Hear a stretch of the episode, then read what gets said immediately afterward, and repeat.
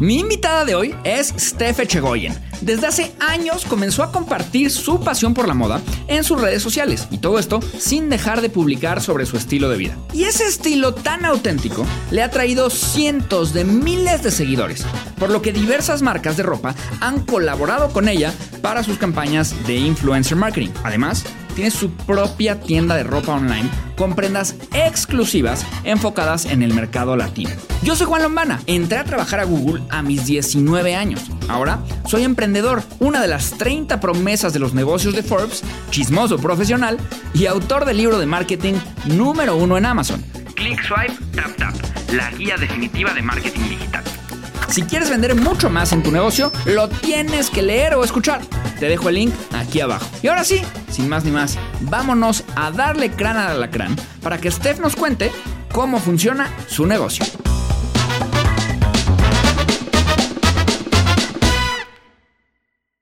Mercatitlenses, ¿cómo están? Estamos aquí en el podcast Cómo funciona tu negocio con una invitada especial el día de hoy que es Steph. Echegoyen, Steph, bienvenida. ¿Cómo estás, Juan? ya tenía mucho tiempo que te quería conocer. No, pues qué tal, aquí estoy en vivo y en directo. Perfecto. Mucho más chaparrito que lo que la gente piensa. Los dos, los dos somos petits. ¿Ves? Bueno, Pero está de bien. lo bueno poco. ¿Sabes qué? Es más, a veces es más cómodo. Yo sí, este.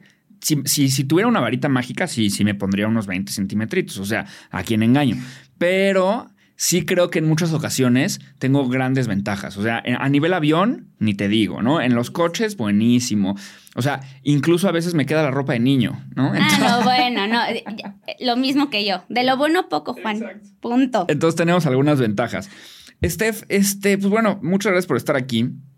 Las primeras dos preguntas que, que siempre hacemos en, en, este podcast son muy genéricas, son muy abiertas y es un poquito para que te explayes.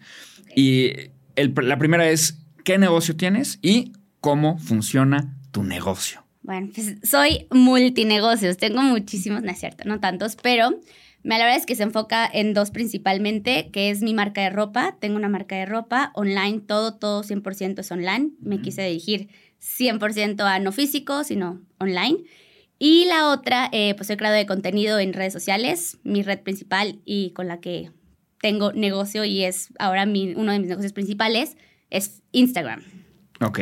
Entonces, pues de ahí, de esos dos. Oye, y, y hablando de justo, de, de, lo primero que quiero hablar es de tu tienda en línea.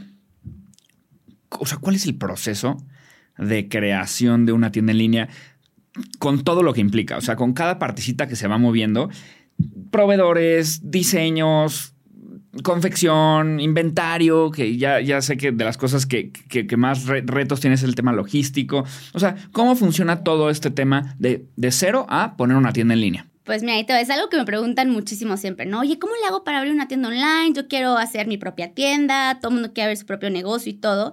La verdad es que yo tuve ahí un back muy fuerte que fue mi, mi ahora una par, parte de mi equipo, se llama Pau, que es aparte de mi prima, bueno, es prima de Jalil, este, mi esposo, y ahora es mi compañera de trabajo y todo. Ella es programadora, entonces tuvo un algo muy fuerte ahí ah. con ella. Yo no tenía idea, la verdad es que cómo hacer una página online y nada de eso. Ella tampoco sabía, había estudiado programación, pero me dijo como, vamos a aventarnos a hacer esto. Le dije, yo quiero esto. Y justamente pues me dijo, ¿sabes qué? Están estos, no sé cómo se llaman, plataformas de, de donde puedes hacer tu página y todo eso. Ella me hizo la página. Entonces lo primero, primero que comenzamos fue con hacer la página, ¿no? Y pues de ahí ya depende de qué es lo que vayas a, a vender y todo eso, los proveedores, los buscas. Exactamente, tú cuéntame, ¿qué quieres que te cuente de todo eso? No, o sea, digo, la, la pregunta va más hacia una persona que tiene pasión por la moda, que quiere poner su tienda en línea. ¿Cuáles son esos pasos? Digo, ya dijiste muy bien este, el tema de la, de la tienda, ¿no? Que es el e-commerce tal cual. Tu página está hecha en Shopify, este, que a mí me parece la mejor herramienta. Digo, si, si, 100%, si, si estoy sí. mal me dices, pero sí, sí, sí. hice mi, mi, mi, estoqueamiento. Muy bien. Este, pero luego, ¿cómo, ¿cómo comienzas? Una vez dijiste que empezaste con una inversión de 50 mil pesos. Uh -huh. ¿Cómo distribuyes? ¿no? Imagínate que eres la Steph del pasado. ¿No? O eres una chava ahorita que quiere poner su propia tienda en línea, ¿no? Okay. ¿Cómo distribuyes esa lana? ¿Hacia dónde, hacia dónde la, la, llevas? ¿de qué me sirven esos 50 mil pesos para poner mi tienda en línea? los gasto en proveedor, los gasto en la confección, los gasto en el e-commerce. Voy y contrato una fábrica para que me lo hagan. ¿Cómo funciona? Claro, pues es que mira, todo depende de qué producto vayas a vender. Ahí te voy a citar, ni siquiera fue citar, pero en parte de tu curso y así decías, y es algo súper cierto. O sea, tienes que tener un buen producto. O sea, si no, vale madres lo que vayas a vender y las ganas que le pongas y todo. O sea, creo que tiene que haber previamente un buen estudio y todo eso. Hay mucha gente que no tiene para gastar en, un estudio de mercado como tal cual, pero tienes a tus amigos, tienes a tus familiares, tienes a todo. Entonces, una vez que haces como este research y haces como esta investigación de mercado como tú puedas y que sepas que tu producto va a jalar y que es un buen producto que tienes que ofrecer al mercado, pues ya, este, sí mm, antes de invertir en, yo sé que mercadotecnia y bla, bla, bla, y que empiece y todo, pues primero le empiezas a vender a tus amigos. Totalmente. A todo, ¿no? Las, famosas tres Fs, ¿no? Friends, Family y Fools. Exacto, exacto.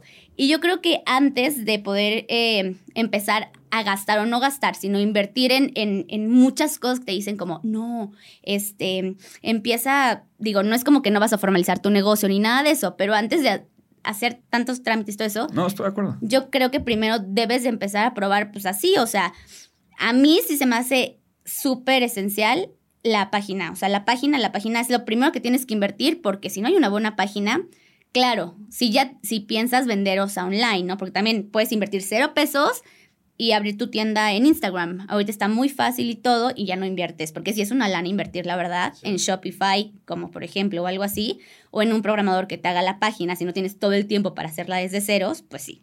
Y a ver, o sea, cuando empiezas, este, alguna vez comentaste que, justo, o sea, como que tu papá ya estaba en la industria de la moda. Eh, y de, esa manera un poco como que tú te, siempre te gustó la moda, él tenía una fábrica o tiene una fábrica, no lo sé, nos cuentas, y de ahí empezaste a fabricar. Entonces, pero ya después, pues tú hiciste como un anexo de esa fábrica y tú empezaste a fabricar.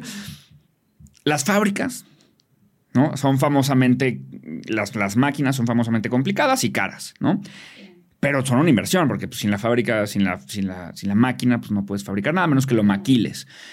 ¿Cómo funciona el negocio aquí? O sea, ¿te conviene más maquilar? ¿Te conviene más fabricar? ¿Cuáles son, ¿Qué pierdes? ¿Qué ganas? ¿Qué tan cara es una máquina? ¿Cuánto tiempo tardas en tener un retorno de inversión de la máquina? ¿Cómo funciona este sistema? Mira, específicamente hablando como en el sector moda, creo que sí hay como Mm, si tú armaras una fábrica desde cero para poder tener todo, desde personal, porque todavía, o sea, todavía hoy en día y aquí en México es muy mano de obra, o sea, es muy mano de obra, no es nada de que hay 800 mil máquinas para que te hacen todo, ¿no? Y que ya no hay cero mano de obra, ¿no? O sea, ahorita todavía hay mucha mano de obra. O sea, la, la máquina, perdón que te interrumpa, la máquina hace algunas cosas, pero no hace todo. No. ¿Qué hace? Lo principal es hacer como el diseño y todo eso. Eso sí es digital. Totalmente. No, esta es una computadora. Eso es, eso es el iPad. Sí, el iPad. Paint, paint. algo así, ¿no?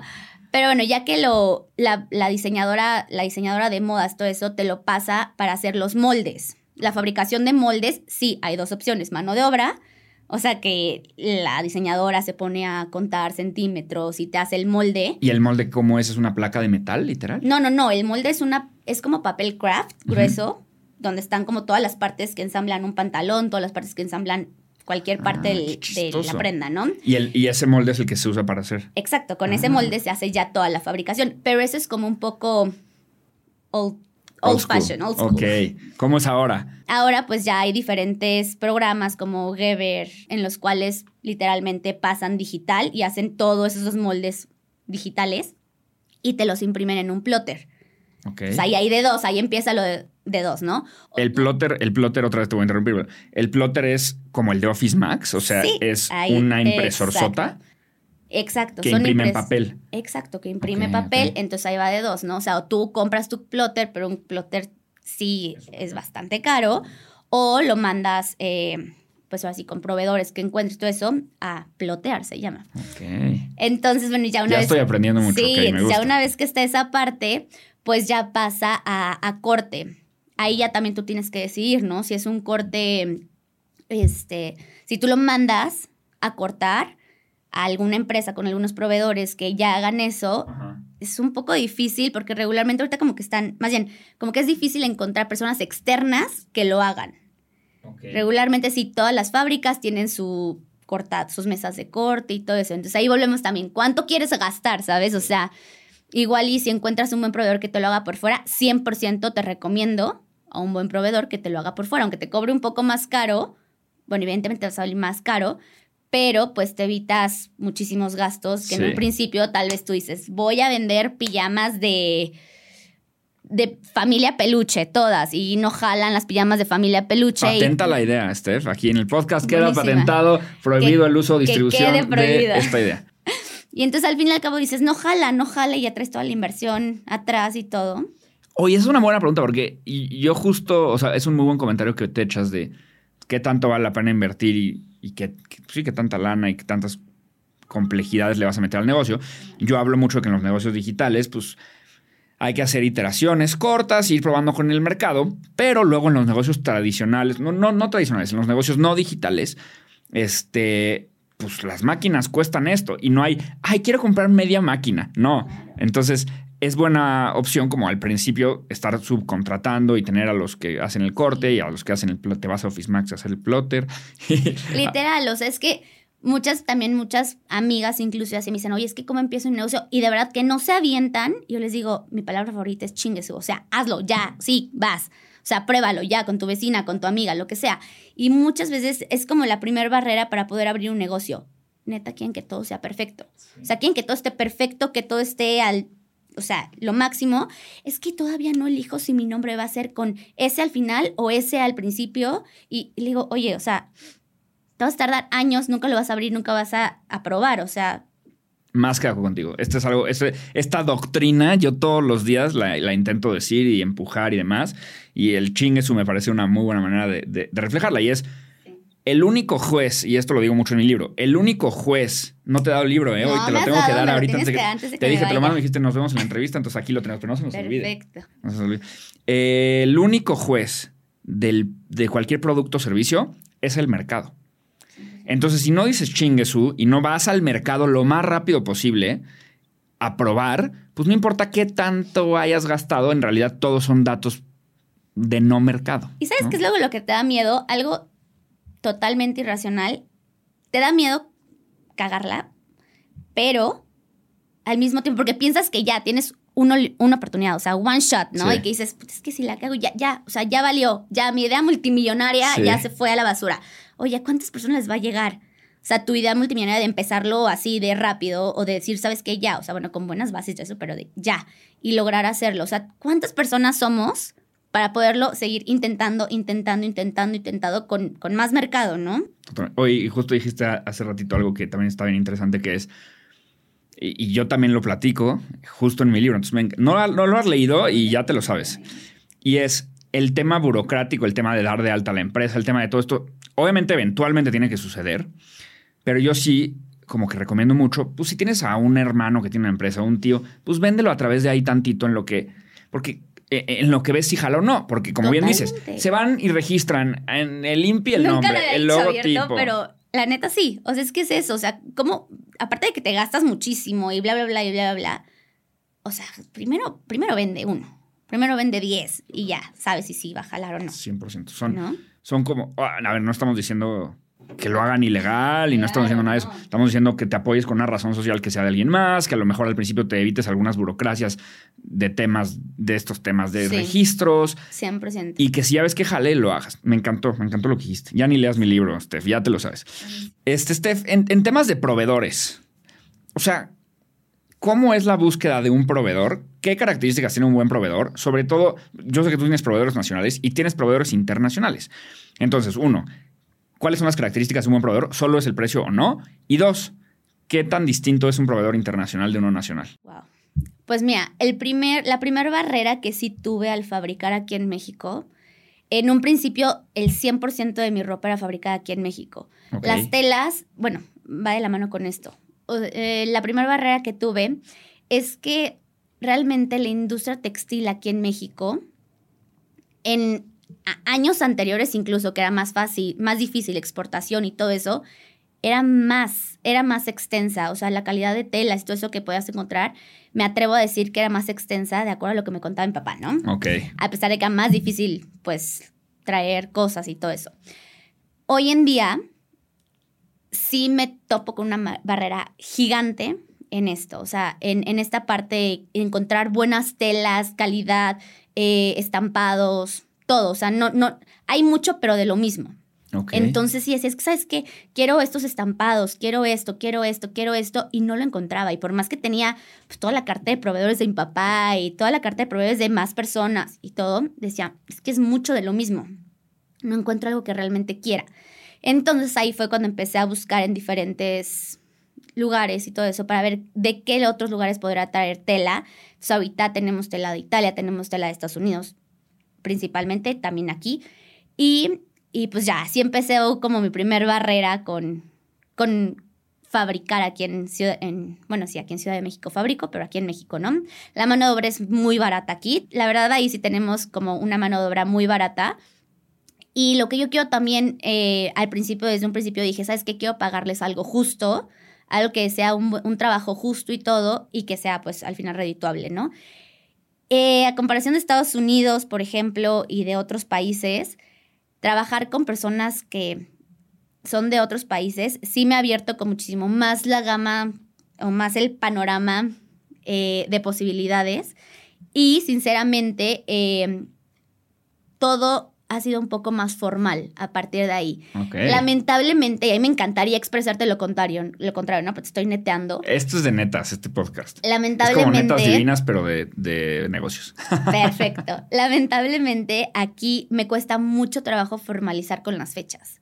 O sea, no hay forma alguna en la que me digan, te entrego el miércoles y pase un miércoles. O sea, ya sé que les tengo que dar hasta 15 días, 20 días de atraso, así.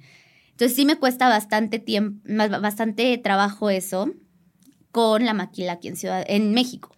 No he encontrado, me encantaría, si hay algún proveedor que, que sea así. Que me escriba, sí. Que me escriba. Oye, ¿y qué tanto te acaba abrochando que te pase esto? O sea, que 15 días después y tú ya tenías la temporada, ya tenías la línea. Pues mira, de los errores aprende. Al principio, obviamente, eh, pues me costó, ¿no? O sea, al principio sí, sí me costó y, y tuvimos que hacer incluso varios reembolsos por, por esa situación y todo eso, pero pues, si no lo haces, no aprendes, ¿no? Si no la cagas, pues no, no vas a aprender. Entonces, eh, pues ya ahora ya sé perfecto que me dicen un miércoles y yo tengo que estar 15 días antes o 20 días antes pensando que puede haber algún inconveniente. Steph, en cuanto a, en cuanto a costos, ¿cómo funcionan tus costos? ¿Cuáles costos tienes de todo el negocio? O sea, porque hacen diseño, hacen fabricación, y luego, bueno, corte y confección, y luego distribución y tienda en línea. ¿Cómo funciona?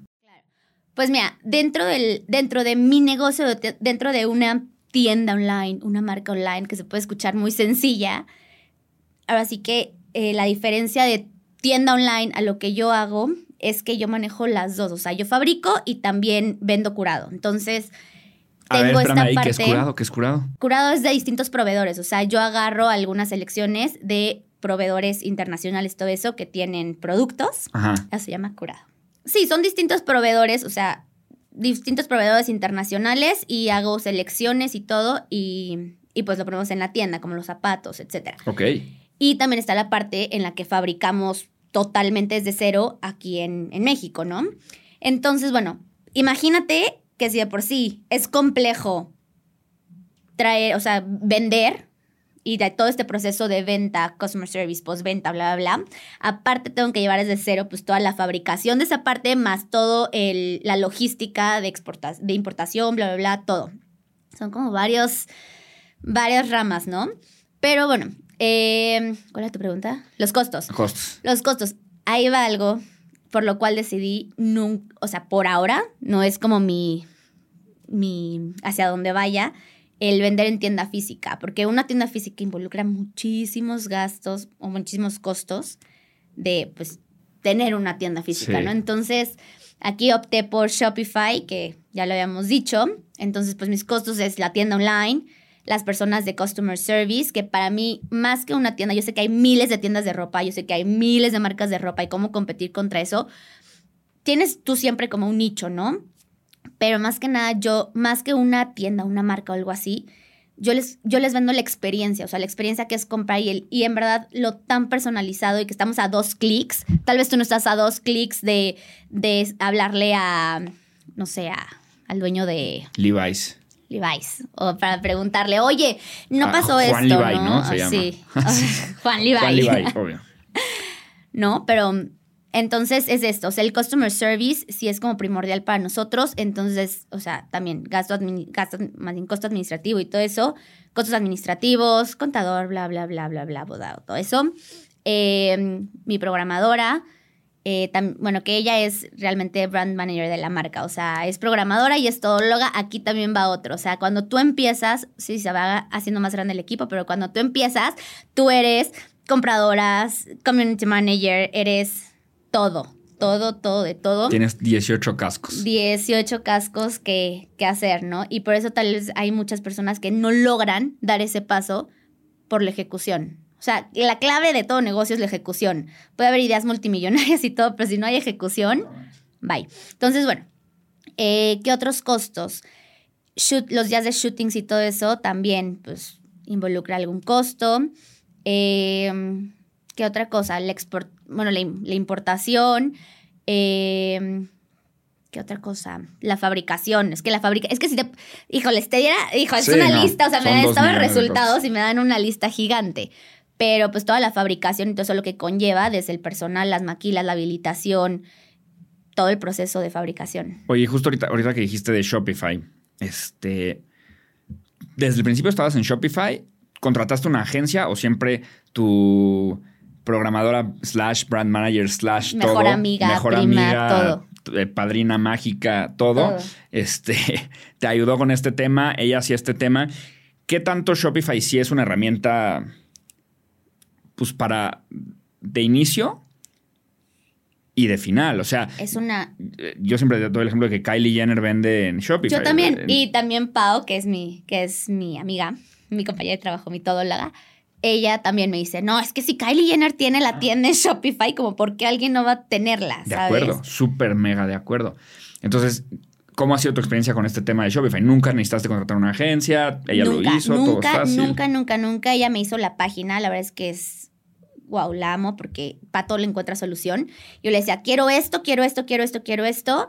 Me hizo, alguna vez sí traté de cotizar, hacer una página. Por eso les digo, ¿sabes qué? Si vas empezando, no inviertas tal vez en un Shopify, tal vez empiece en Instagram. Pero formalmente, ¿no? sí. O sea, una tienda de Instagram ya está muy bien hecho también, todo eso. Entonces, sí, sí, sí, sí. Cuando coticé, sí dije, wow. O sea, sí, no bajaban de, incluso me puedo traer 200 mil pesos que me cobraban por hacer un e-commerce. Sí. Y dije, no. No, y ¿sabes qué? O sea, al final, cuando haces eso y te haces una página custom made, es tan operativo todo y va a tardar tanto ese, pro- ese proyecto y luego va a tener que estar dándole mantenimiento y todo eso, que lo que yo veo en muchos emprendedores es que ya si divido sus horas del día, casi casi que de, de, de ocho horas de trabajo, cinco es la página. Entonces ya te convertiste sin querer en una empresa de tecnología que no eres, en lugar de estar haciendo mejores diseños. Y más, haces el, haces con más el calidad. 80, obviamente ya sabes lo que es el 80-20. Más bien haces el 80 y no es el 20% que te va a llevar el 80 del resultado. Totalmente o sea, te dedicas solo al 80% de puro torbellino. Sí, creo que esa- eso fue un acierto brillante tuyo de no meterte en estas broncas y de irte a Shopify, que es una maravilla. Estoy totalmente de acuerdo. Ahora, en temas de diseño, eh, tienes un equipo, eh, te ayudan con los diseños, etc, etc, etc. Salen las ideas de ti, tienes un super estilo, de ahí sale todo el tema. De idea, de no manchen la idea que les traigo. Ah, está en stefechegoyen.com. ¿Cuántos días pasan? ¿Cómo funciona ese proceso? Cuando empezamos pasaron como seis meses para que pudiera estar eso. Y hoy en día te puedo decir que pueden ser tres, cuatro semanas. Ah, es muy rápido. Sí, sí, sí, sí, porque ya, ya le agarré la onda de cómo está y todo eso, pero antes sí, o sea, ¿sabes cuál era? Y siempre voy como que encaminada a lo mismo, a la ejecución. O sea, es súper clave para mí la ejecución y diario me lo repito y diario también me lo repite mi esposo. Él es como mi gurú Ok. de, de negocios. O sea, él es como mi gurú al que le escucho todo. Él es directivo y tiene una semblanza profesional y personal y ¿qué te digo? No es mi esposo. No, echándole flores, ¿no? Ahorita- y entonces lo amo porque es bien lindo. El otro día, perdóname, porque el otro día sí me puse bien de malas, fue sin querer. No, pero es que él aprendo muchísimas cosas. Sí, o sea, qué él es bueno. súper culto y aprendo muchísimas cosas. Y la ejecución es, es así, algo que chip diario, ¿no? Sí. Diario, diario. Y tanto diario que ya se me olvidó lo que te iba a decir, pero No, es el proceso, el proceso entre de, de una De- idea, porque además me dijiste tres Claro, semanas, ¿no? Sa- ahí te va. Sara, justo investigué dos números. Sara tarda tres semanas en, en de idea a tienda y Shane tarda tres días. wow. Estamos cañón. Digo, Shane es una locura. Sí, claro. Bueno, Sara también, pero para que veas que tu número es muy bueno, estás en el mismo tiempo de idea a tienda que tienes Sara. Claro. Está cañón. Está cañón. Y estoy en el mismo tiempo de envío que Amazon, ¿eh? No, no es cierto. Ah, no, bien, pero bien. sí, o sea, lo, sí ya es, o sea, algo, justo te re- me refería a eso, la experiencia al cliente y eso. Hay cosas que las pides antes de las 4 de la tarde y a Ciudad de México te llega el mismo día. ¿Y qué usas? ¿99 minutos? ¿O alguna otra paquetería de Eh, same no, day? tengo, no, tengo una, tengo una empresa de logística que utiliza varios, o sea, todos esos. El que sea el más rápido. El que sea más rápido. Ah, O sea, entonces, Todos, es como multi, multi envíos, o sea, muy, buena, muy buen tema. Esta empresa logística me imagino que es como un, un 3PL, ¿no? O Third Party Logistics. Tú les mandas todo el inventario, ellos lo tienen en bodega, tú no, tienes, tú no lo tienes en bodega. Y cuando, en cuanto compran en Shopify, Shopify les manda la Parecido orden. a lo de mandan, Amazon. ¿o ¿Cómo es? Es, más o menos como Amazon Prime, ¿no? Eso, que, que tú tienes que mandar el este. O sea, ahí sí no. O sea, yo sí tengo como mi parte de bodega Ok. y ahí ellos hacen como el. todo, toda la logística y lo mandan con la más rápida posible de acuerdo a las zonas. O sea, porque pon, tú puedes ser como DH, FedEx, de un día al otro, pero hay lugares que no llega. O sea, imposible que sea de un día a otro. Entonces, pero te digo, o sea, si Amazon lo manda el mismo día, también yo lo puedo mandar el Me mismo día. encanta. Y este tema del diseño, No tanto así, porque solo Ciudad de, solo México. Y aparte, no tanto, pero no de hasta Es una un buena comparación. todo depende, fíjense, no estén aplica, aplica aplican restricciones, coman frutas y verduras, permiso. Segov, número Ex- no sé eh, qué. eh. Este, y, de, y el proceso del diseño, tú encuentras una buena idea, ves algo, te inspiras en algo y dices, qué buena idea. Siguiente paso, siguiente paso, siguiente paso, hasta que se entienda. ¿Cuáles son esos pasos? Pues mira, si, Este, fabric- si es algo que estamos fabricando aquí en México, pues ya, ya lo dijiste.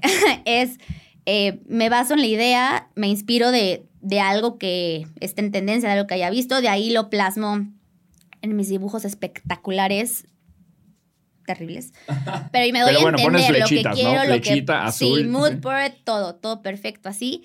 Y ya la diseñadora, la diseñadora eh, de modas es la que se encarga de plasmarlo, bajar la idea, o sea, tal cual como yo se la doy. Le digo así, quiero esto y que un centímetro y la pretina mida tanto y las pinzas tal, tal, tal.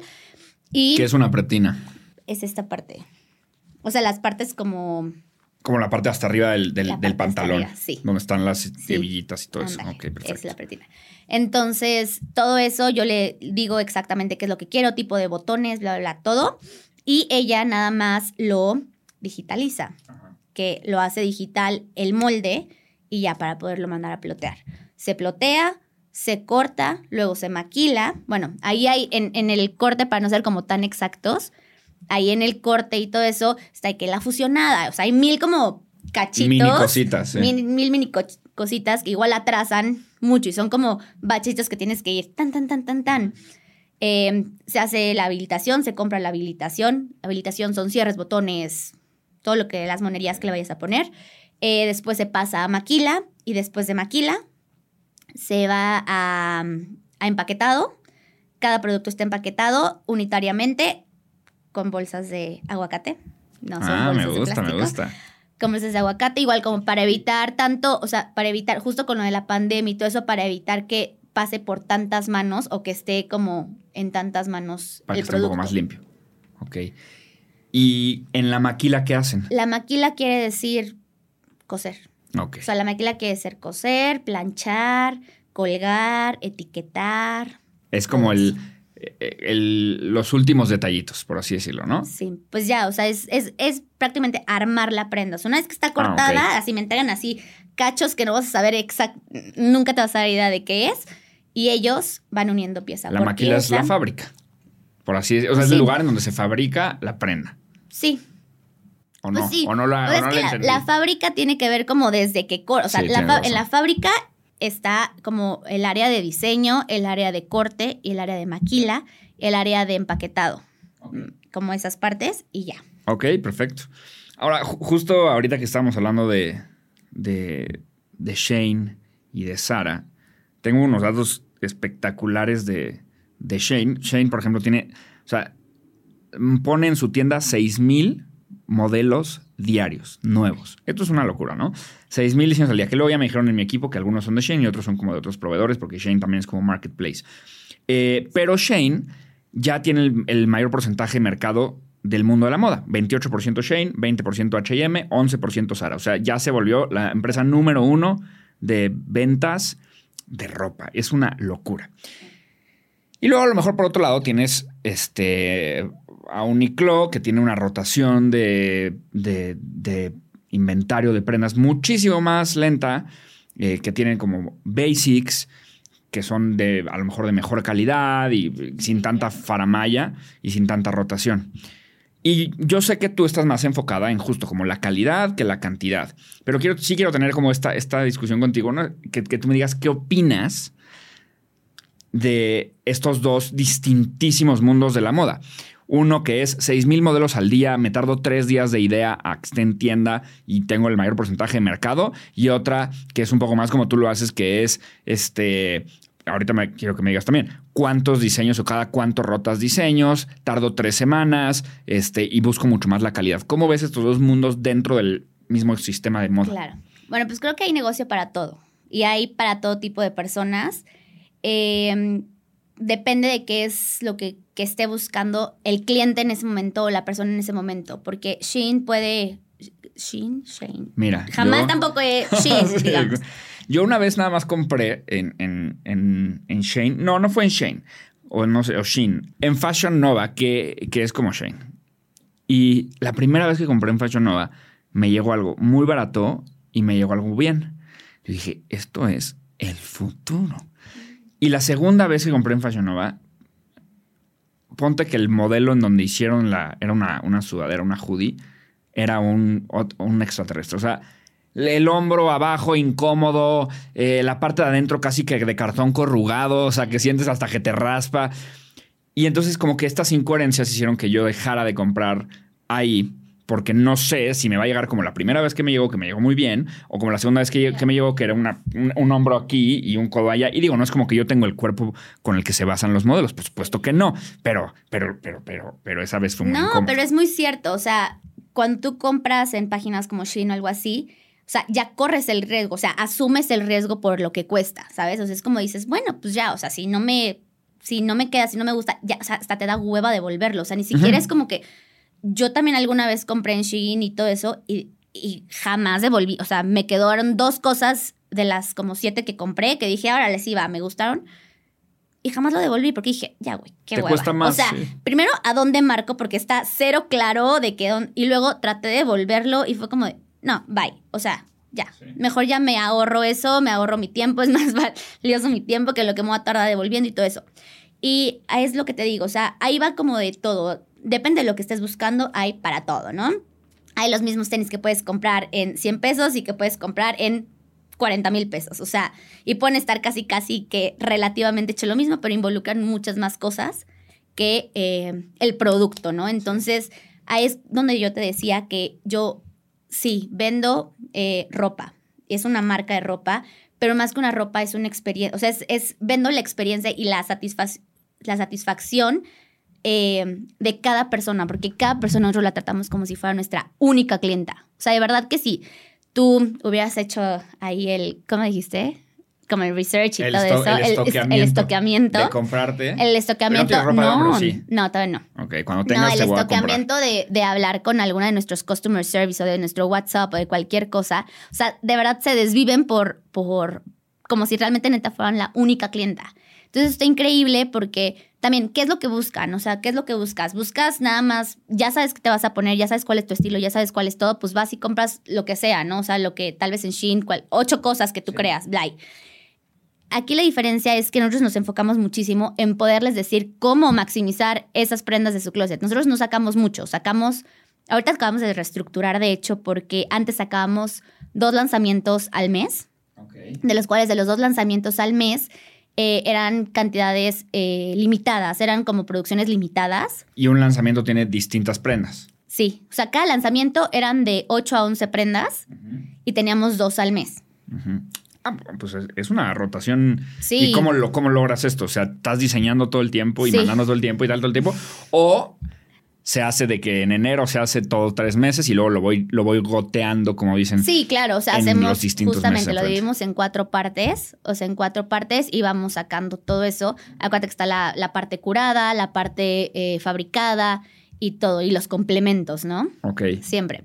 Entonces, bueno, lo, que, lo que nos pasaba era que como la cantidad era limitada, la verdad, eh, se agotaban las prendas bastante rápido y y pues justamente pues ya no alcanzábamos a, a, poderles dar, ¿no? O sea, muchas niñas querían comprar tal vez, porque hay que, hay que saber una realidad, o sea, tal vez tú lo ves y te dan ganas de comprarlo, pero hasta la quincena tienes o hasta fin de mes tienes y, vas conociendo, ahí vamos hablando de, vas conociendo a tu mercado, o sea, vas conociendo a quiénes son las que te compran, tu buyer persona, tu, yo le digo, tu musa, tu, la cliente ideal, ¿no?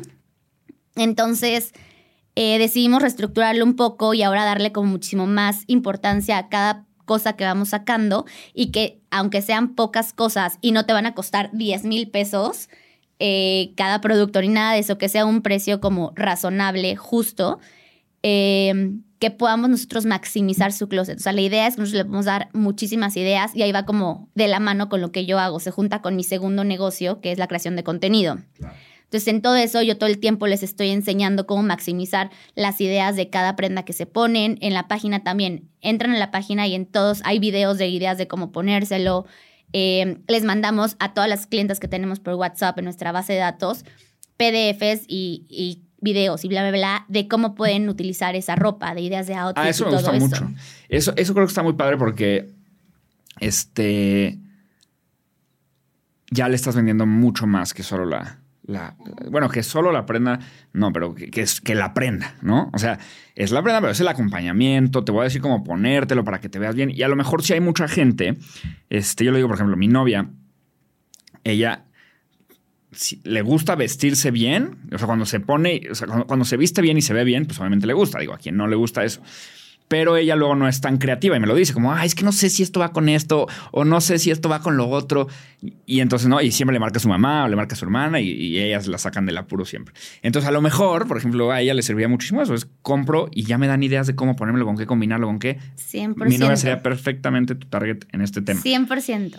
Y este, y entonces tienes estas rotaciones. Ah, no, ya sé, ya sé que quería preguntarte porque justo dijiste lo del limitado. Eso también ahorita en el mundo de la moda es y fue como un boom, ¿no? A nivel negocio de moda. Cosas como Supreme o White que tienen, son rotaciones. O sea, hacen millones de productos, pero solo hay 100 de cada uno. Y entonces es como una rotación y es el mundo de la escasez. Este, y todo se tiene que acabar ya. Sí, oferta-demanda. Oferta-demanda.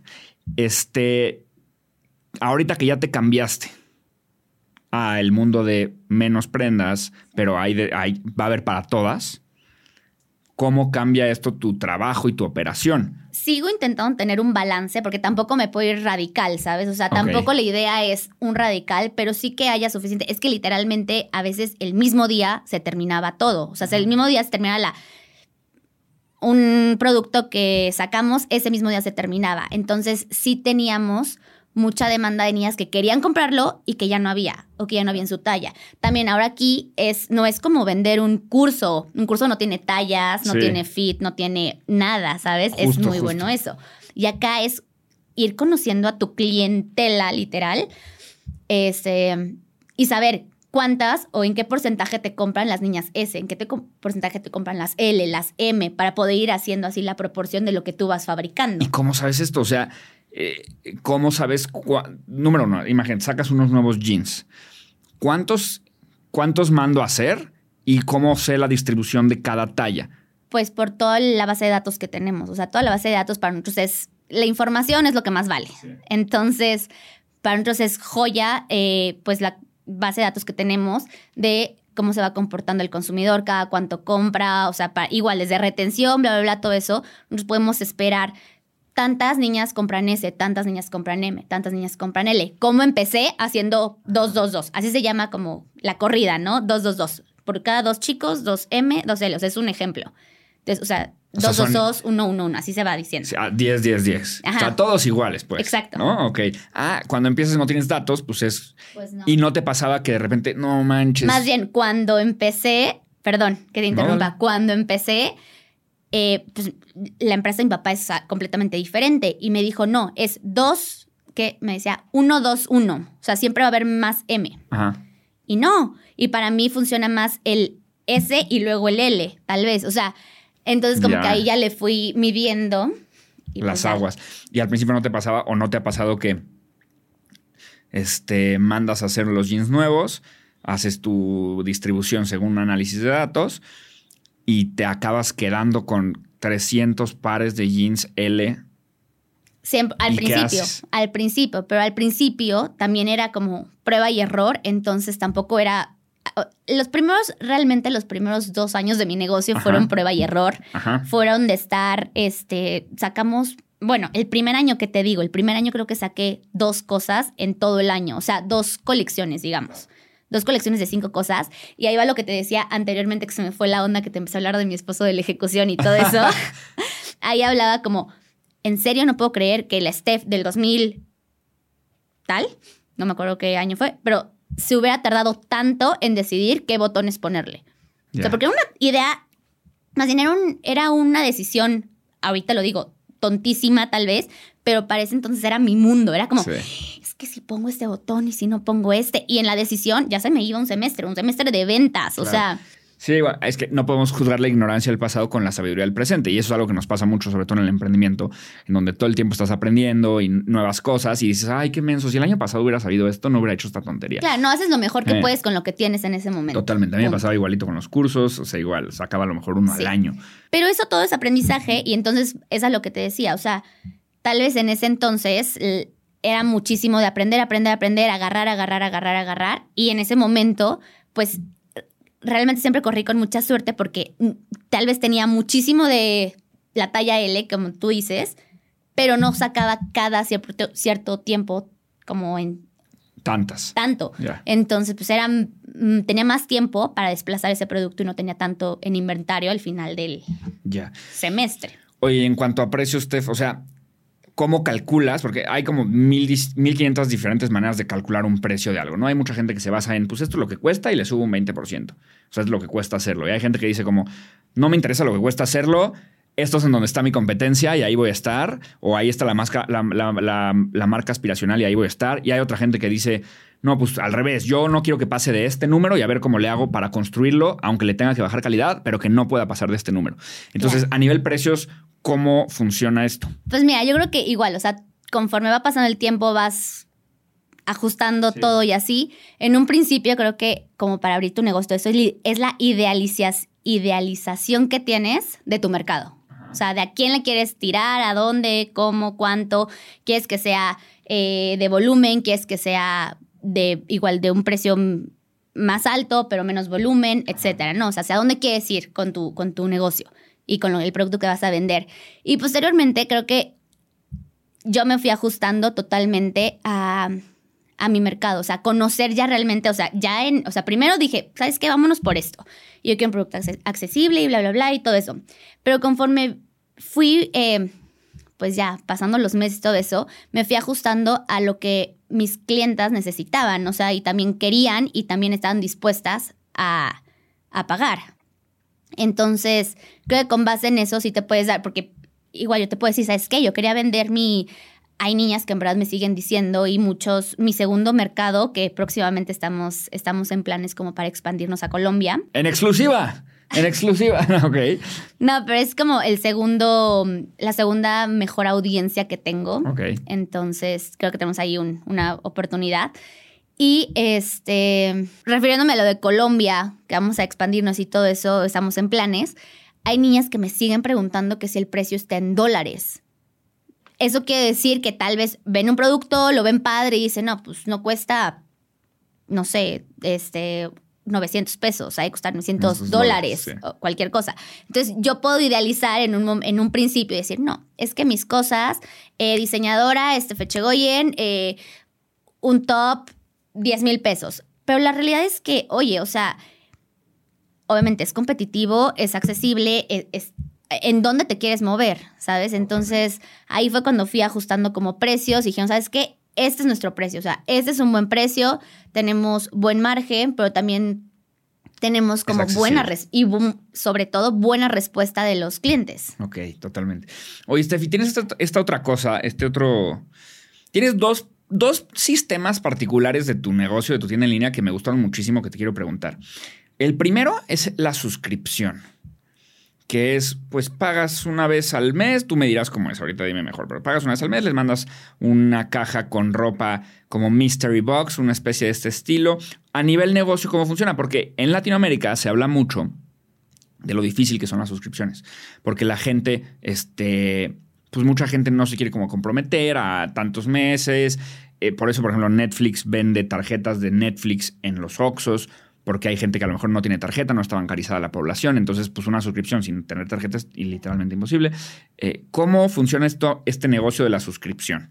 Ahí es algo que, por lo que te decía de nuestro servicio al cliente y todo eso, es muy amigable con nosotros. Incluso eh, algo que está un poquito, vamos a salir dos segundos de esta pregunta. Salte. Pero algo que les gusta muchísimo a nuestras clientas es que incluso digo, como en todos, ¿no? Te puede pasar y es un error humano y todo. Un año después, pues se te deshilachó. O sea, imagínate, yo no sé un año después cómo trataron la prenda, en dónde la lavaron, a qué lugares fueron. O sea, yo no tengo idea.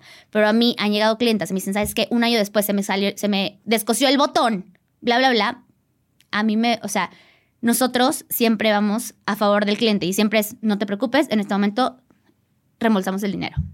Te puedes quedar con la prenda. Entonces, va muchísimo más. Creo que también tú vas por ahí en el de si no te gusta el. El curso, te regreso el tu curso, dinero. te regreso tu dinero. O sea, puede ser que en un principio se escuche que pierdes más, pero a lo largo en verdad ganas mucho más. Mucho más. Y bueno, por algo también lo haces, ¿no? O sea, es como eso.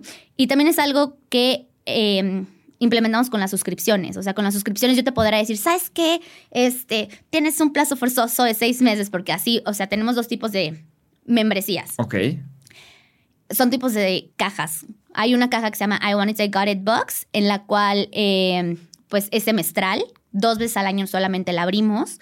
Y las niñas que se suscriben eh, tienen durante seis meses, les llega a la puerta de su casa una caja, sorpresa, llena de productos de la marca.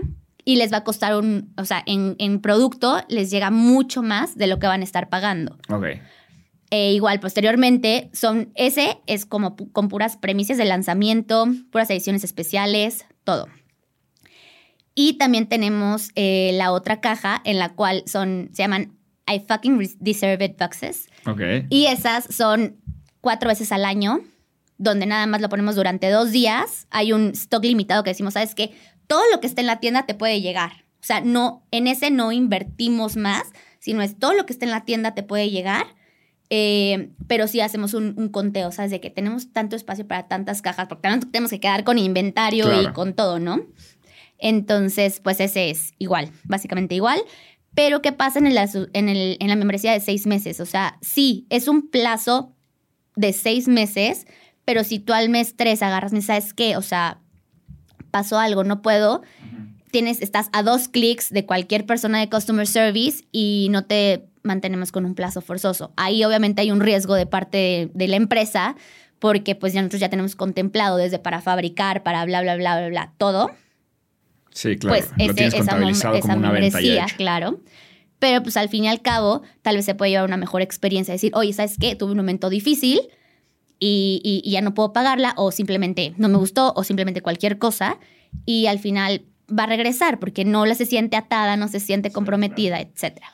Oye, hablando ahorita del riesgo, tienes otro programa que es el Pruébatelo en casa. Ese me parece justo, y tú lo dijiste, es como el, si no amas el curso, te regreso tu dinero, ¿no? O sea, a nivel negocio, yo en cuanto lo vi dije, o sea, ¿cómo? La gente nada más paga el envío y te mando todo a tu casa y tú ya decides qué quieres. Lo que no quieres te mandan una guía prepagada y lo regresas y lo que sí quieres te lo quedas y te lo cobran en ese momento lo, lo, primero que yo pensé fue riesgo, riesgo, riesgo, ¿no? O sea, como riesgo de que se quede en la ropa y no te vuelvan a contestar el mensaje. Riesgo de que lo, cuando te lo regresen esté roto, manchado, rayado, lo que sea. Riesgo de que, pues sí, de que no te lo paguen. Riesgo, riesgo, riesgo, riesgo. Pero luego, justamente como que me quedé pensando y dije, no, pues es al revés. no solo es, no es riesgo, riesgo, riesgo, sino es si hay un riesgo, pero el beneficio es como si no amas el curso te regreso tu dinero. Lo que gano por darle la seguridad a la gente de que si no lo aman les regreso su dinero es mucho más grande que lo que pierdo por las cuatro personas que me dicen no me gustó. ¿Cómo funciona este riesgo-beneficio en esa parte del negocio en las que tú nada más pagan el envío y les mandas lo que sea? ¿Te ha pasado que no te regresan? O sea, ¿cómo, cómo? Mira, ahí va como igual. ¿Cuál es el costo por cliente de adquisición, no? El costo de adquisición por cliente. Esto va enfocado para nuestras clientas que son nuevas, que no se atreven, que todavía traen este como esta como brecha entre todo lo muy tradicional, en de no, es que yo me tengo que ir a probar, una Probar, prenda sí. a la, o sea, y Steph, ¿dónde tienes tienda física? Y yo, no existe, pero qué mejor que te lo mando a tu casa y ni siquiera me lo pagas. O sea, o sea, ¿qué, qué mejor puede haber eso? O sea, no vas a gastar, no vas a nada, te lo pruebas, ves la calidad, ves la experiencia y todo, y si te gusta, te hago un ticket y me pagas lo que, o sea, te hago una orden y me lo pagas. Si hay mucho riesgo, increíblemente creo que cuando les das la confianza a las personas, te responden igual. O sea, cuando hay muchas letras chiquitas, muchos peros, peros, peros, peros, este, y todo, ¿tú por qué pagas una American Express? No, no sé si tengas American Express, pero Sí, tengo. ¿por qué yo pago American Express? Porque obviamente primero, a, diferencia de otras tarjetas, ¿no? Es la atención al cliente primero, a mí me encanta, o sea, me raya. La segunda es, ¿qué pasa si, este, si te roban o si te dan un tarjetazo de 100 mil pesos? O sea, ya me pasó, ya nos pasó y es un, no se preocupe, no te preocupes, siempre creen en ti, siempre creen en ti. Y antes de que una investigación, hay muchísimas tarjetas que agarran y te investigan y todo y después te regresan el dinero. Ellos son, en su cuenta ya está, o sea, se acaba de anular esa operación, no la tienes que pagar y ya, después investigan y después bla. Pero ¿qué es lo que pasa? O sea, de ahí me llevo la confianza que le dan al cliente. Ok. Si me la vuelves a hacer, pues ya va, ¿no? O sea, Sí, claro. igual. Oye, y, y si detectas que se quedan más ropa cuando se las mandas, Sí. o sea, como que si hay un efecto positivo de Sí, 100%. que, que si la vieran en la tienda nada más en la tienda en línea. Incluso por eso no quisimos cerrarlo como siempre a compradoras de primera vez. O sea, también hay niñas que igual ya son nuestras compradoras, nuestras clientes, Sí. todo eso, y dicen, ¿sabes qué?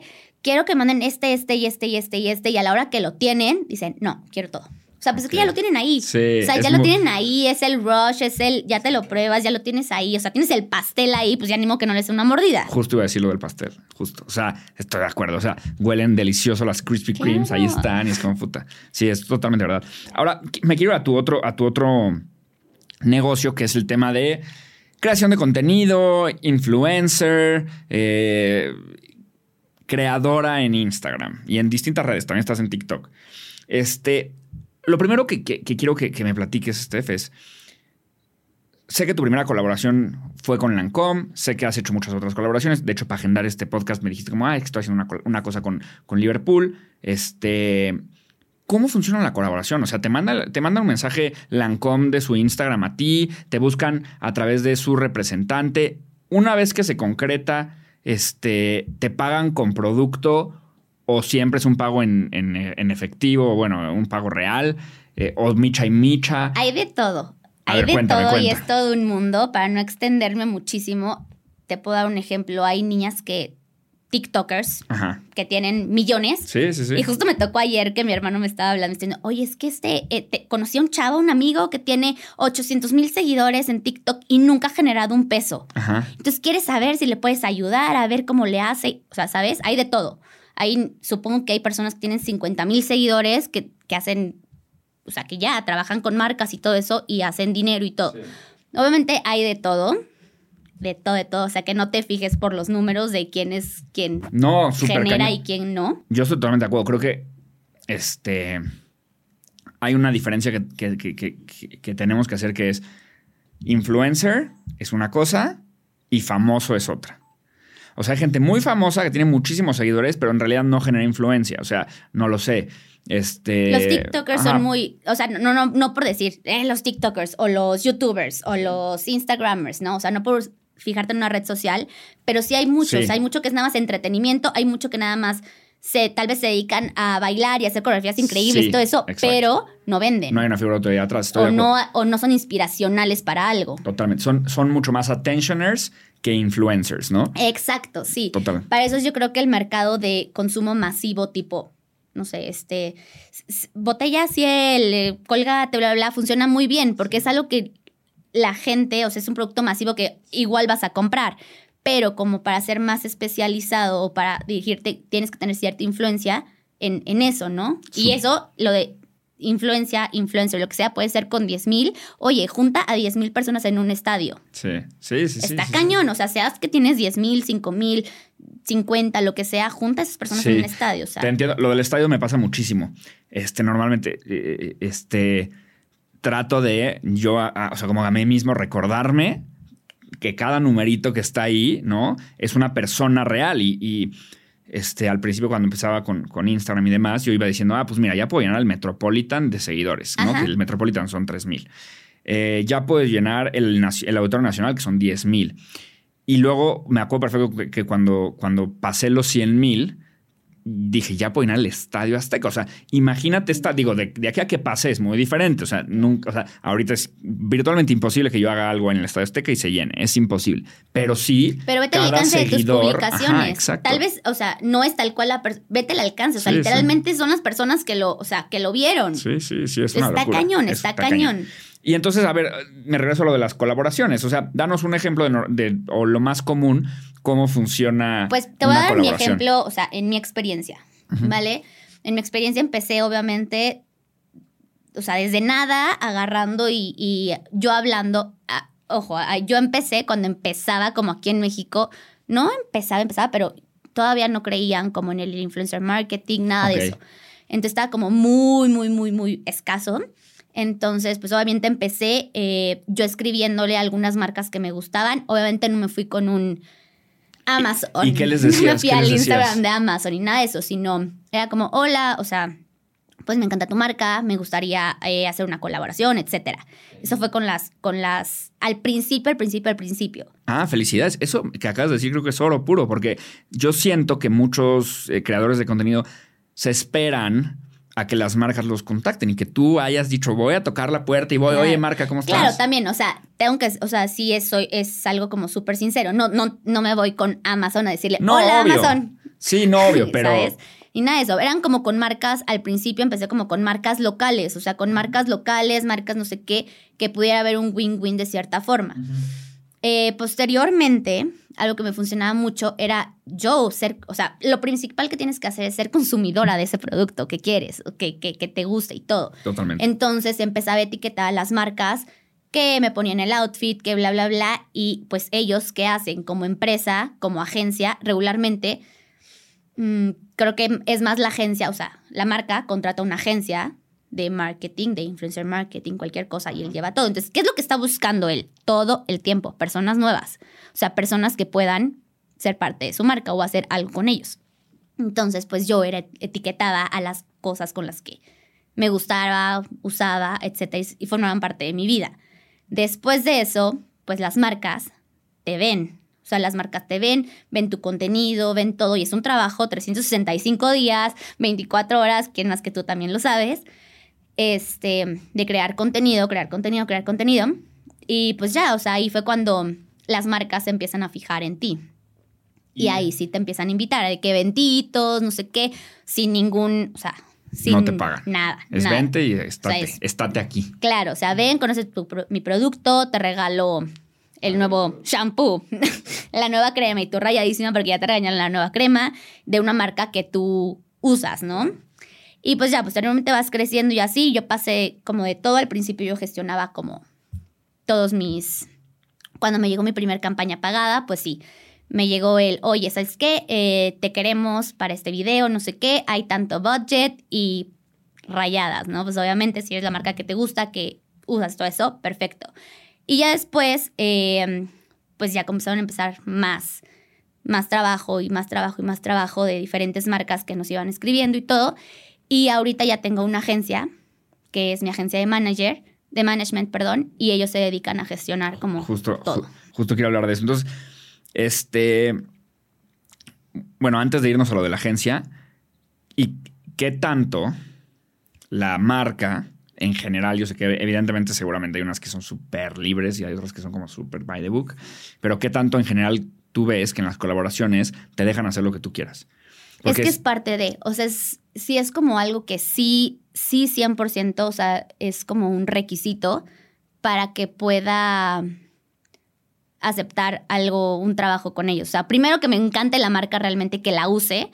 Y segundo, que, que me dejen ser yo, o sea, que me dejen transmitir. O sea, si me están buscando porque les gusta mi contenido, porque les gusta la forma en la que comunico, me atrevo a pedir como requisito que me dejen tienes ser. libertad creativa. Claro. Y te ha pasado que no, tienes que decir exactamente este hashtag y exactamente esta manera de ser. y, y tú dices no. Al final, al final son, o sea, ambas partes. Y al final es un negocio y al final es un trabajo. Sí, sí, sí. ¿Sabes? O sea, tampoco me puedes decir como, no. O sea, 100% no. O sea, de ambas partes es un ir y venir, decir, oye, ¿sabes qué? O sea, hay ciertos lineamientos, ¿no? O sea, yo quiero que, necesito que digas que el envío es al día siguiente. Entonces tienes que decir, el envío es al día siguiente porque pues es algo base para ellos, ¿no? Pero está en ese ir y venir y siempre tratamos de que de ser como totalmente abiertos con mi creatividad y con todo eso. Sí, sí, es que yo creo que exacto, es, es, como un tema de balance. O sea, sí tienes que decir que la envías al día siguiente, pero luego te ponen unos guiones, ¿no? tienes que decir exactamente, y entonces, la primera vez que yo hice este pedido, dije, oh, por Dios, qué sorpresa, el envío es al día siguiente. Eso es muy diferente a decir, ¿qué onda, chavos? ¿Cómo están? Oigan, les quiero decir que está increíble esta cosa porque el envío es al día siguiente. Claro.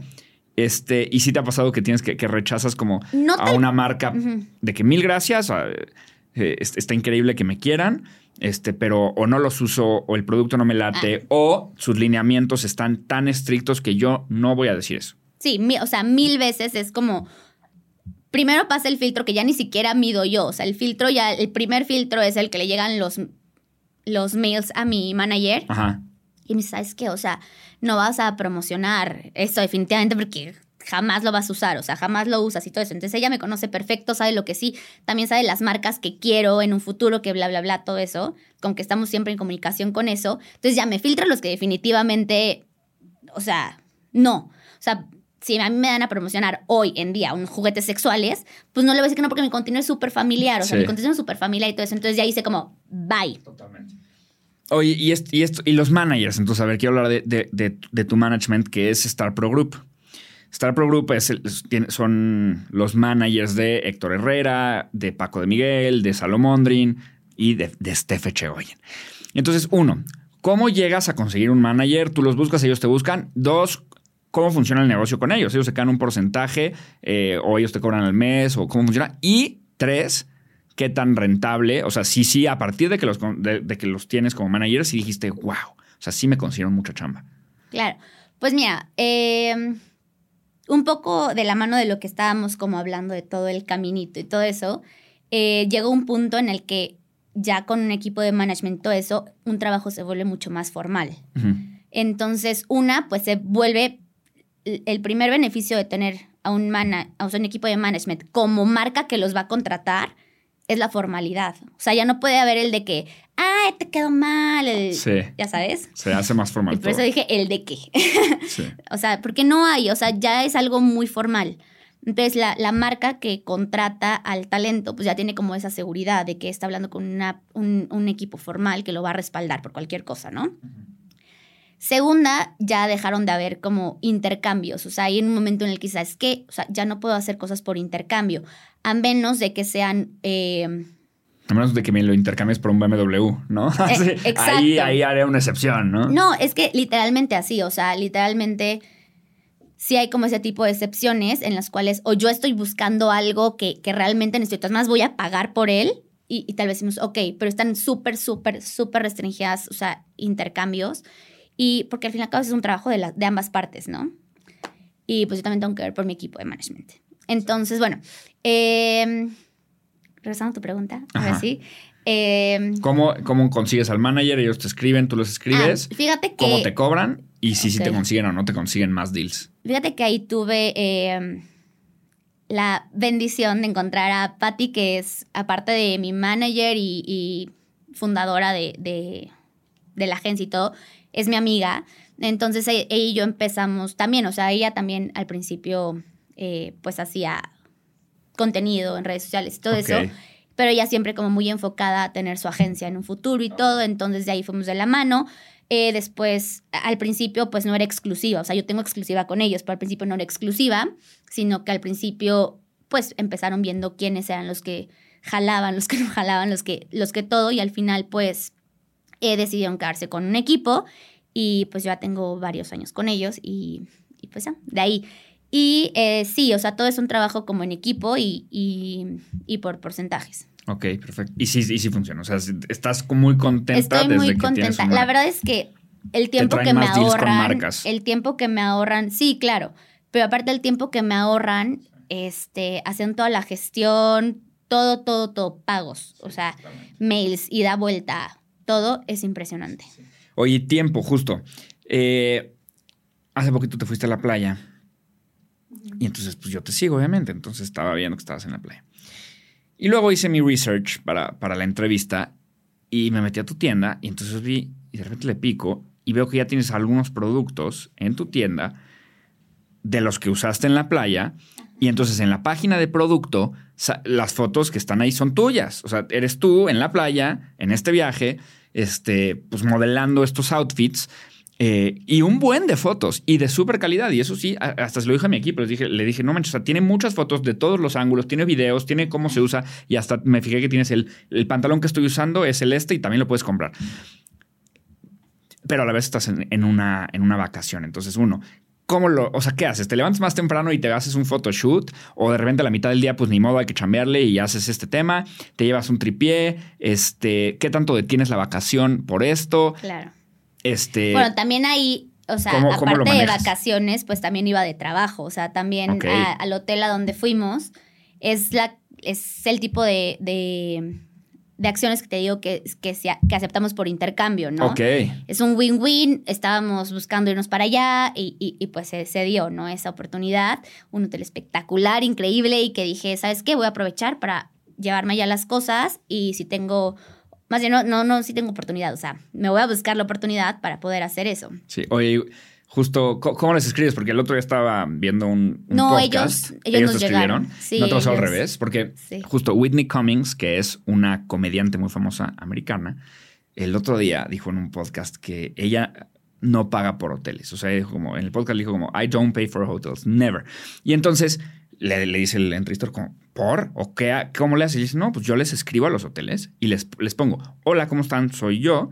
¿Tienen alguna tarifa de, como una influencer rate? Les pide. Y que ella siempre las consigue y nunca paga por hoteles y luego sube una foto en el hotel y listo. Pues Este, así también, yo también tengo muchos años que no pago por hoteles ni nada de eso. Y esa es la pregunta, ¿cómo les, es- les Sí, escribes, les mandas, o sea, usas al manager? veces, no, hay veces que, o sea, de ambas partes, o sea, hay veces que te escriben y necesitan eh, tu target, tu, Sí. eh, tu personal, cualquier cosa. Esa es la más fácil. Sí, esa es esa la más fácil. uf, y la otra, ejemplo, cuando nos fuimos a, en el 2019, antes de la pandemia, eh, nos fuimos a Barcelona, incluso en Barcelona y todo eso. Al principio era, o sea, al principio de todo lo que fuimos haciendo de redes sociales y todo eso, sí era como de que, oye, este, voy a ir, no sé qué, cualquier cosa, y, y no te pedían nada, o sea, no te pedían audiencia, no te pedían reach, no te, o sea, nada, no te pedían nada, y era como, sí, sí, sí, ven, perfecto. Ahora, obviamente, antes de un intercambio, bueno, por lo menos en mi experiencia, por lo menos te piden como, o sea, views, reach, este, tu, tu audiencia, ¿no? O sea, también de dónde es y todo. Entonces, cuando fuimos igual, pon tú a Barcelona, en Barcelona hice intercambio con hoteles y todo eso, y lo mismo, o sea, me piden como estadísticas, todo eso para ver mis demográficos, etcétera. Y dicen, nada, va, si nos conviene, o igual te pueden decir, pues no nos conviene, ¿no? Ok, está muy interesante. Oye, y, y hablando del tema de creación de contenido justo. Una vez que estaba hablando con un youtuber que es de, que es de viajes y me dijo, o sea, le pregunté como, oye, ¿ya has ido a algún lado solo por el video? Y me dijo que sí. Me dijo, pues sí, obvio, es mi chamba. O sea, a lo, a lo mejor no es lo que más se me antoja ir a este destino en este momento, este, pero pues es, va a ser un muy buen video. Entonces yo lo pregunto, te lo pregunto a ti ahora en el mundo de la moda. O sea, ¿te has comprado algo que es la bolsa que está súper de moda? Este, porque sé que va a ser un gran, una gran inversión en negocio más que por mí, o estrictamente es solo hago lo que, lo que totalmente me encanta. ¿Cómo funciona? Mm, en cuanto a bolsas y eso, ¿qué te digo? Si es mi pasión, las bolsas. O sea, Ay, no hay- o sea, no hay mejor sí. inversión que las bolsas para mí. Entonces, en eso sí, no aplica. Ni nada de eso. En ropa, pues realmente creo que tiene como años que no compro ropa porque la única ropa que me da tiempo de enseñar es la mía. Eh, accesorios casi no uso, o sea, uso los mismos todo el tiempo. Pero en cuanto a experiencias, como tú dices, el video del viaje, bla, bla, bla, tal vez Steph hace unos años sí lo hubiera hecho. Steph hoy no tiene tiempo para, perdón la palabra, para el mamming time. O sea, Me no tiene tiempo. Mamming time me gusta. me no gusta. tiene el tiempo. Este, a- al contrario, o sea, y puede ser un ejemplo súper específico. Fui al viaje, fui, fui, bla, bla, bla, bla, bla. Y en ese momento dije, hay que shootear lo de ahorita. Y en dos horas me aventé todo. O sea, el contenido que viste de todo eso fueron en dos horas que dije, hacemos todo, rapidísimo. Y yo solita en mi tripié mientras los niños estaban en la alberca, ¿sabes? Oye, y y esta, esta es la última pregunta, Steph, que quiero que platiques un poquito. Creo que tienes una, una, este, una vida con la que muchísimas chavas sueñan. O sea, no solo la vida, sino también la chamba, ¿no? Siento que hace unos años le preguntabas a, a- a- a las niñas o a los niños que qué querían ser de grandes y a lo mejor te decían que futbolistas o, o astronautas y ahorita te dicen que gamers y que youtubers y que fashion bloggers. Entonces, tú que tienes esta vida tan espectacular, este, este trabajo tan afortunado, eh, este, como que te das cuenta que estás en esto que, que- que amas y que te apasiona, y también la parte B, siendo objetivos y siendo sinceros, así como a un futbolista le digo, pues está padrísimo ser futbolista, pero sí sabes que tengo que entrenar, sabes que me cambian de país. ¿Cuál es la parte no tan romántica, no tan sexy de ser fashion blogger? También para que no se creen como estas ilusiones de que ser fashion blogger es levantarte y que todo el mundo te mande cosas gratis y no trabajar. No, no, hay un buen de chamba por ahí. Es mucho lo que me dicen, oye Steph, es que cómo es posible que cobres tanto por un post, cómo es posible que compres tanto por una story. Y le digo, es que, a ver, no, no, no te confundas, no cobro tanto por el post, no cobro tanto por las stories, cobro por la acción de los 365 días que estoy todo el tiempo creando contenido, haciendo, haciendo, abriendo las puertas, ha- o sea, haciendo todo para que enganche a mi audiencia, para que estén conmigo, para que capte la atención, para que en ese momento del post lo vean. Sí, bien. Entonces, esa es una, y ahí va de la mano, que todos mis amigos yo creo que siguen pensando que me despierto y buenos días, este, y Pan francés. pan francés espectacular y bla, bla, bla. O sea, lo que yo siempre trato de enseñar es como muy apegado a la realidad y totalmente lo que soy por lo mismo. No tengo tiempo para el pan- mamming time. O sea, no tengo tiempo para estar creando un escenario perfecto para poder... Es lo que hay. Sí. O sea, es lo que hay y si te gusta, así soy, es lo que hay. O sea, es lo que te puedo enseñar. Obviamente... eh, hay algunas restricciones con mi familia o con cualquier cosa. Mi esposo es exclusivamente, o sea, eh, no le gustan las redes. Tiene, no tiene Facebook, tiene Instagram porque me da likes y porque ve a sus hijos. Punto. Pero hay como que ciertos sí, no, sí, no, pero realmente trato de ser lo más abierta posible. Y en contras, pues creo que el peor, el mayor contra que encuentro es que te expones demasiado. Sí, O sea, abres tu vida demasiado. sí. O sea, que también tener un límite, saber hasta dónde sí, hasta dónde no. Otra cosa, 365 días, 24-7 estás trabajando, estás creando contenido y tú sabes cuánto te echas en hacer un videíto o en un story o en un bla, bla, bla. Para las campañas es, haz este video, no sé qué, entrégalo, justo lo que tú decías, los lineups o cualquier cosa, detalles. Si no están, te los regresa el cliente y es como, ok, sí, tu creatividad, tu todo, pero te faltó esto o, o no dijiste la S de esto o no dijiste Sí. cualquier cosa de esto. Totalmente. Entonces, es trabajo 24/7, todo el tiempo estás haciendo algo, o sea, de eso. Entonces, tampoco que piensen que es pan francés, disfrutaron en la mañana, lo posteas, enemy likes, fotos, regalos, todo. Porque también tienes un compromiso con las marcas con las que empiezas a trabajar. Y conforme vas, se va haciendo en serio tu trabajo, no es que menos lo vayas disfrutando, pero más es un compromiso que tú tienes. Entonces, Es chamba. Entonces, Al chamba, final es chamba. literal. Sí, totalmente. Oye, Steph, eres lo máximo. Ay, tú Muchísimas también, Juan, gracias. me eres caes una, muy bien. eres una fregona. Este, me encanta lo que haces. De verdad te quiero agradecer muy cañón por haber venido a este podcast. Estuvo padrísimo. Creo que la audiencia se llevó súper buena, súper buen como conocimiento y insights del mundo de la moda, del mundo del, de las redes sociales. De verdad, mil, mil, mil, mil gracias. Te lo agradezco de todo corazón. No, mil gracias a ti por haberme invitado, porque aparte soy su consumidora real. O sea, me encanta también lo que haces. Impresionante todo lo que has hecho. Eres lo máximo. Muchas gracias. gracias. Nos vemos. Muchas gracias. Bye.